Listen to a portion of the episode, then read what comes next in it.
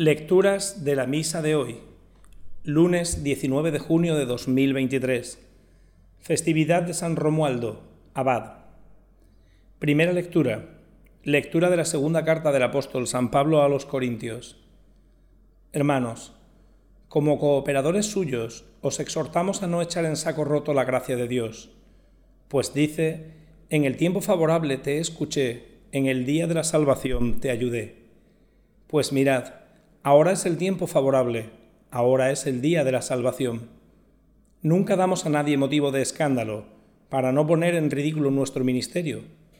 Antes bien, nos acreditamos en todo como ministros de Dios con mucha paciencia, en tribulaciones, infortunios, apuros, en golpes, cárceles, motines, fatigas, noches sin dormir y días sin comer.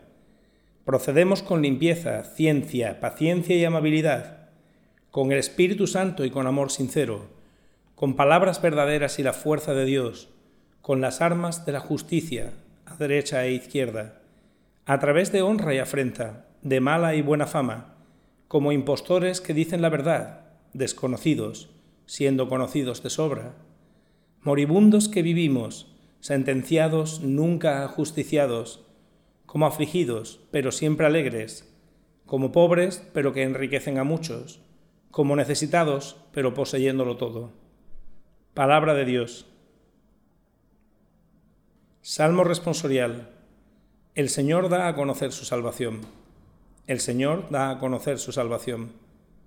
Cantad al Señor un cántico nuevo, porque ha hecho maravillas. Su diestra le ha dado la victoria, su santo brazo. El Señor da a conocer su salvación. El Señor da a conocer su salvación, revela a las naciones su justicia. Se acordó de su misericordia y su fidelidad en favor de la casa de Israel. El Señor da a conocer su salvación.